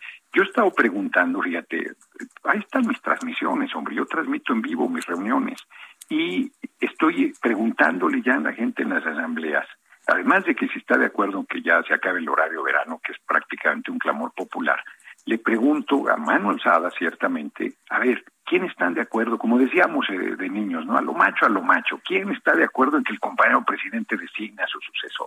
Y hay manos que se levantan, porque hay gente que piensa pues que el compañero presidente debe decidir. Y luego pregunto, ¿y quiénes creen que el pueblo? No, pues la inmensa mayoría. Hay un proceso de maduración y de politización donde la gente está harta de las imposiciones. Y me parece que, pues, donde evidentemente no es democrático. El compañero presidente ha sido insistente en que él no va a decidir, que va a decidir la gente. Pero como bien comentas, la encuesta se presta a suspicacias. Por eso es que yo insisto con la gente de que me tienen que ayudar a que sea muy clara su manifestación, muy contundente su respaldo, para que no haya posibilidad de imposición y de maniobra. Vamos a ver qué sucede. Yo sí en algún momento me irritaba que estuvieran obviándome como si no existiera, pero a estas alturas, mira, como ya te dije, el PT ya decidió que va a ser que yo voy a hacer su propuesta en su momento para la encuesta. Pues yo, ahora sí que la paradoja es que soy el único que tiene garantizado que va a estar en esa medición, de todos los nombres que suenan. Ese, ese es un primer asunto. Y segundo, mis recorridos abajo, insisto, por todo el país, pues a mí me dan una medición pues muy clara. Mis números en las redes son, perdón que lo diga, pero son apabullantes. Entonces, Y las redes no es, no es la realidad, pero yo lo combino porque no me quedo en las redes, no me quedo en mi transmisión de 6 a 7, sino tengo tres asambleas al día en diferentes puntos del país todos los días. Entonces traigo una, una actividad muy fuerte, muy intensa y una cercanía con la gente permanente, porque además no solo me muevo en las asambleas, pues me tengo que subir al avión, viajo a los aeropuertos, en todos los lugares pues hay diferente, un abanico de lo que es la pluralidad de nuestro país y yo veo las reacciones y la forma en que la gente está animando mi, mi intención. Muy bien. Eh, Gerardo Fernández de Noroña le volvería a pedir a Andrés Manuel López Obrador sacar las manos del proceso, porque fue una declaración con mucho respeto, pero fuerte y contundente. el compañero presidente saque las manos del proceso de elección de su sucesor. ¿Lo volvería a pedir Gerardo Fernández de Noroña en este momento? En este momento no, pero lo volvería a pedir si no saca las manos, si bebo. ¿O sea, ahorita ya la sacó? Pues mira, no lo sé. Yo, yo lo que veo es eh, al aparato del partido que es muy fuerte y que es legítimo porque Morena es el partido más fuerte del país. Entonces veo al aparato del partido eh, respaldando las, eh, los movimientos de compañeros de Morena. Bueno, pues eso es legítimo. Ahí yo no veo ningún problema mientras yo no vea uso de recursos públicos, mientras yo no vea una intromisión del compañero presidente, este, como se había venido dando, porque el que tenga ojos para ver que vea, pues él me ha mandado los mensajes de quien cree que debe ser la persona que lo suceda y me parece que ya es hora de que los deje andar solitos, ¿no? O sea, que ya, mira, yo lo digo, Jesús Martín, lo digo en las asambleas, habrá gente que no me lo crea, pero yo les digo, miren, esto no va a suceder, no va a pasar, yo sé que, y por lo tanto es más difícil de creer, pero si a mí el compañero presidente me llamara y me dijera, oye, tú vas, tú eres, tú, ahora sí que el dedazo sobre ti, ¿no? Yo le diría, mira, me siento profundamente honrado, orgulloso, agradecido, pero compañero presidente, te pido que me dejes caminar solo. Y si la gente dice que yo, pues yo seré. Y si la gente dice que otra persona, otra persona, porque no vamos a reproducir lo que hemos combatido. Nosotros estamos cansados de las imposiciones, pero si la imposición nos favorece, entonces estamos de acuerdo. Pues es una inconsecuencia, ¿eh? eso no, no, no debemos seguirlo repitiendo. Entonces, yo estoy haciendo mi legítimo esfuerzo, pueden tomarlo en serio, medio en serio, a broma, pitorrearse, hacer lo que quieran, pero abajo el asunto va muy bien. Estoy convencido que les voy a ganar. Nadie que aspire te va a decir que, está, que va a perder, pues es, no, pues nadie, no, nadie, te, nadie te lo va a decir. Pero no es mi caso. Yo no me ando dando cuerda solo, ni estoy en una actitud, porque además, hombre, yo con cargo, sin cargo, seguiré trabajando para el pueblo como lo he hecho siempre, seguiré en la convicción de la tarea que realizo. Yo no voy a pedir nunca en contra de nuestro movimiento, no dejaré nunca de apoyar al compañero presidente y siempre he sido un hombre libre donde cuando algo no me cuadra, pues lo digo con toda franqueza, ¿no? Yo esa declaración de prensa que comentas, pues me hubiese gustado no tener que hacerla, pero me parecía que ya el hecho de inclusive retirarme la invitación a la inauguración de Dos Bocas, pues era una cosa, un agravio que yo no podía dejar pasar y era necesario, eh, ahora sí que como se dice popularmente, poner los puntos sobre las sillas. El compañero presidente al no responder, pues yo digo que acepta el reclamo, ¿no? Y me parece una buena actitud y yo eh, creo que debe ya no estarse metiendo, no tengo ninguna evidencia en sentido contrario. Gerardo Fernández Noroña, diputado federal por el Partido del Trabajo. Platiquemos más adelante, ¿no? Nuevamente aquí en el Heraldo sobre todo este proceso, porque se va a poner bastante bueno, ¿eh? Y de pronóstico reservado. Gerardo. Se va a poner durísimo, hay que platicar cuando guste, se va a poner muy duro, va a ser muy difícil. Este, yo, yo les digo que Morena, el PT, PT y Morena somos hermanitos, pero Caín y Abel también eran hermanitos. sí se va a poner muy. sí, uno mató al otro, ¿eh? Exacto, pues, eso, eso es lo que estoy diciendo. Entonces, no, pues estas cosas del poder son muy duras, hombre. La verdad es que yo estoy haciendo una aportación de no descalificar, de no meterme a la intriga, a la insidia, al golpeteo, a la y pues a lo que hace la derecha con nosotros, porque lo vamos a reproducir nosotros dentro del movimiento, pero pero yo estoy siendo víctima de ese tipo de cosas y no no me no me quejo, pero yo no voy a recurrir a eso. Mm, bueno. Diputado Gerardo Fernández Noroña, qué gusto tenerlo aquí en el programa. Muchas gracias y un fuerte abrazo y, y platicamos en una siguiente oportunidad, por favor. Al contrario, gracias a ti, Jesús Martín, un abrazo, un abrazo al auditorio. Gracias, que le vaya muy bien. Es Gerardo Fernández Noroña, diputado federal por el Partido del Trabajo. Qué final, ¿eh? Qué final dice, dijo Fernando Noroña, Morena y el Partido del Trabajo somos hermanitos, ¿no? Pero Caín y Abel también eran, hermanos, ¿no? ¡Guau!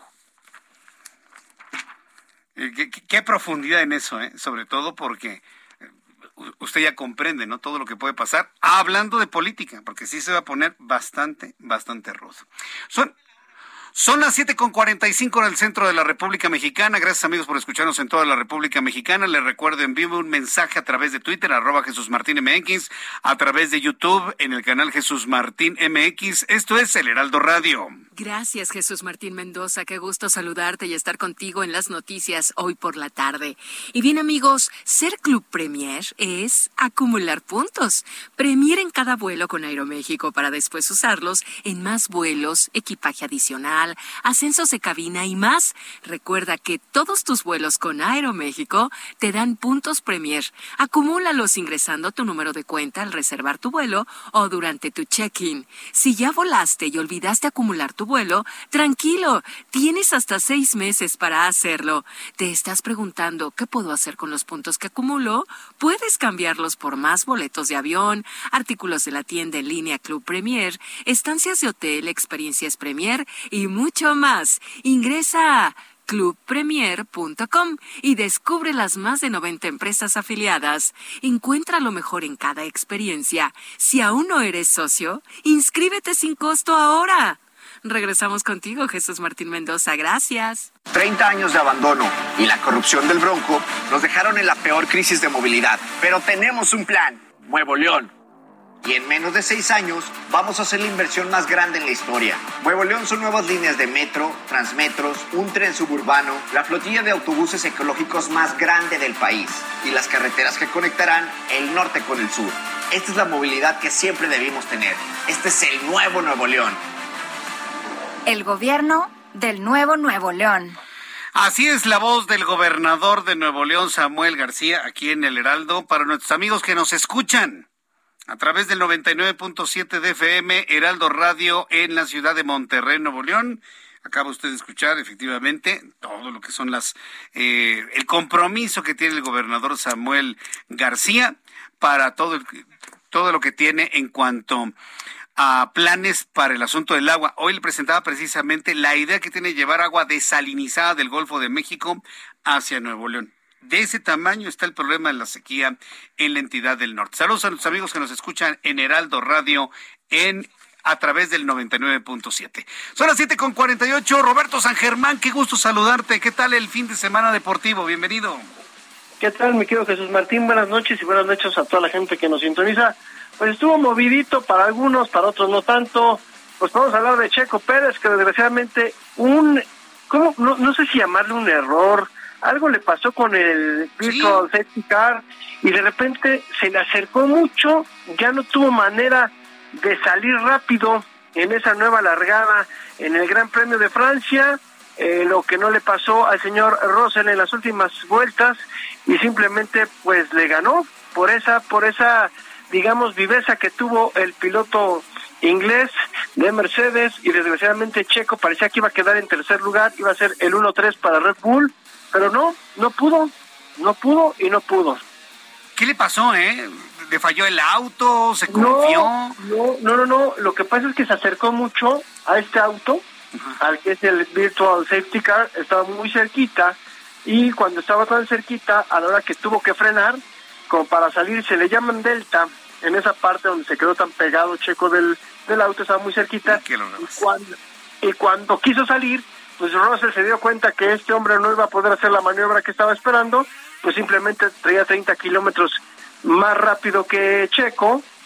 Cuando Checo quiso, ahora sí que eh, responder, sí, darse cuenta de lo que estaba pasando, ya no pudo, Russell lo pasó y ya no lo pudo alcanzar. Así que Checo, por una cuestión, ya lo dijo el, el, el mandamás de de Red Bull Chris Horner que pues simplemente fue algo que también fue error del no del piloto mexicano sino también de la manera en que manejan el virtual safety car que fue el que le llevó a hacer esta cuestión a Checo y desgraciadamente pues pierde el podio allá en el Paul Ricard en el Gran Premio de Francia lástima para Checo sí pero bueno Gana Red Bull la carrera con Max Verstappen, que ya le saca más de 50 puntos de diferencia a Checo.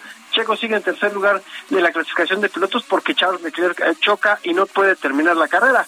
Pero pues a ver qué pasa con Checo, ¿no? Esto es lo que pasó en, la Fórmula 1. Y bueno, en el fútbol mexicano, en la Liga MX, pues parece que tu equipo va a perder al delantero, a Santiago Jiménez, el bebote, el hijo del Chaco, se va a ir al Feyenoord de los Países Bajos, de allá de Rotterdam. El entrenador está muy molesto. A ver qué pasa en las próximas horas. Él quiere que traigan otro delantero. Es otro mexicano que va al extranjero a ver cómo le va a este chavo allá en los Países Bajos. El que no ha debutado es Dani Alves, mi querido amigo, pero hoy ya consiguió su permiso de trabajo. Se tuvo que ir a Guatemala, como tú sabes, tuvo que salir 24 horas del país, fue a hacer todo el trámite a Guatemala. En cuatro horas consiguió la visa de trabajo y Dani Alves va a poder estar con los Pumas en el partido que tiene a mitad de semana contra el equipo de Mazatlán en la cancha de CEU. Ahí va a ser la presentación del lateral derecho brasileño que ha jugado en el Barcelona, que ha sido campeón con muchos equipos. A ver qué pasa, porque ayer vimos a los Pumas. ¡Ay, nanita, eh! Qué partiditos aventaron ayer contra el Pachuca. De verdad, no sé si Dani Alves se estaba arrepintiendo de haber venido a la Liga MX después de ver el juego de ayer de sus Pumas en donde va a jugar, pero son de las cuestiones que se han vivido y rápido lo de Maribel Domínguez que estábamos platicando la situación del acoso sexual. Ese caso. Eh, ya, ya, ya salió el nombre del preparador físico, también ya parece ser que ya dieron a conocer quién fue la señorita. A mí se me hace una estupidez si dan el nombre de la persona, porque pues así simplemente no te dan ganas de denunciar, ¿no? Porque te van a señalar también. Al parecer eh, se dice que es una señorita de apellido Flores. Yo no voy a entrar en ese juego de, los nombres. Simplemente parece se dice que es Flores y pues el, preparador físico es el que le estuvo mandando mensajes inapropiados y le estuvo, es lo que se dice, Maribel Domínguez está muy molesta también, ella dice que ahorita no ha hecho nada porque se quiere pues acatar las, lo que le pidió la operación que de fútbol, pero pues que ella va a hablar también después de esta situación y que no va a permitir que nadie tache a ella y a su familia de su integridad, porque si no va a llegar a las últimas consecuencias. Así que está complicadito el tema, mi querido amigo, ¿eh? Sí está complicado el tema, pero se tiene que quedar callada ella ahorita por órdenes también de la Federación Mexicana de Fútbol hasta que termine todo lo que son las investigaciones y qué fue lo que sucedió. Y sí es cierto que el preparador físico tiene estos mensajes esta persona a la cual le mandó de la sub-20, así que se está poniendo un poquito complicado el tema. A ver en qué resulta todo esto, amigos.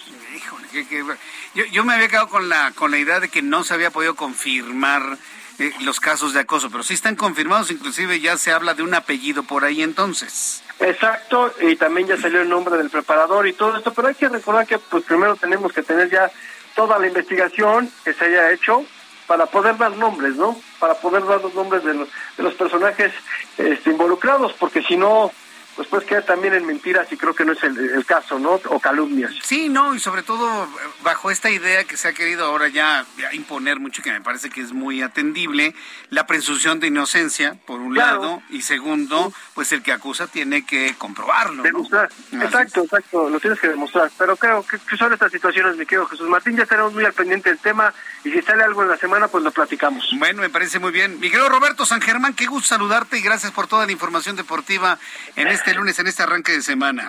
El gusto es mío, mi querido Jesús Martín, y estamos en contacto. Que pases buena semana y también para todos nuestros radioescuchas.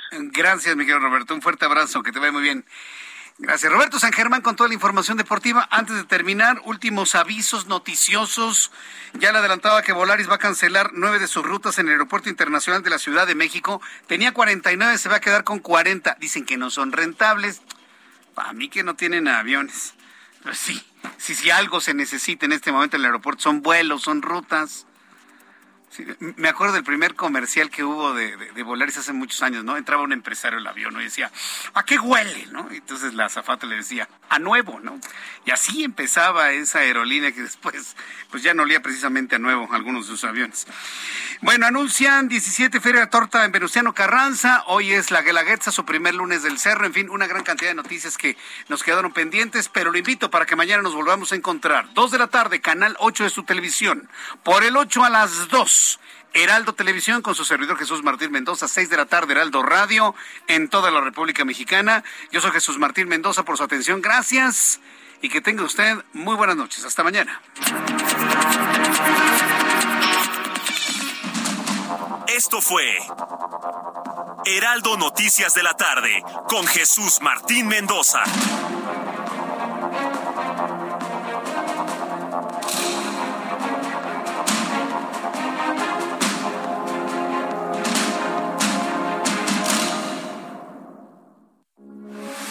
Heraldo Radio 98.5 FM, una estación de Heraldo Media Group.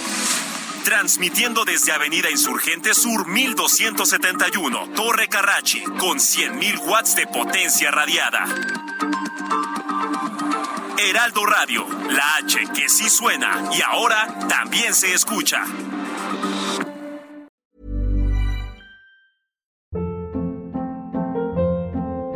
Hold up. What was that? Boring. No flavor. That was as bad as those leftovers you ate all week. Kiki Palmer here, and it's time to say hello to something fresh and guilt-free. Hello Fresh. Jazz up dinner with pecan-crusted chicken or garlic butter shrimp scampi. Now that's music to my mouth. Hello Fresh. Let's get this dinner party started. Discover all the delicious possibilities at hellofresh.com.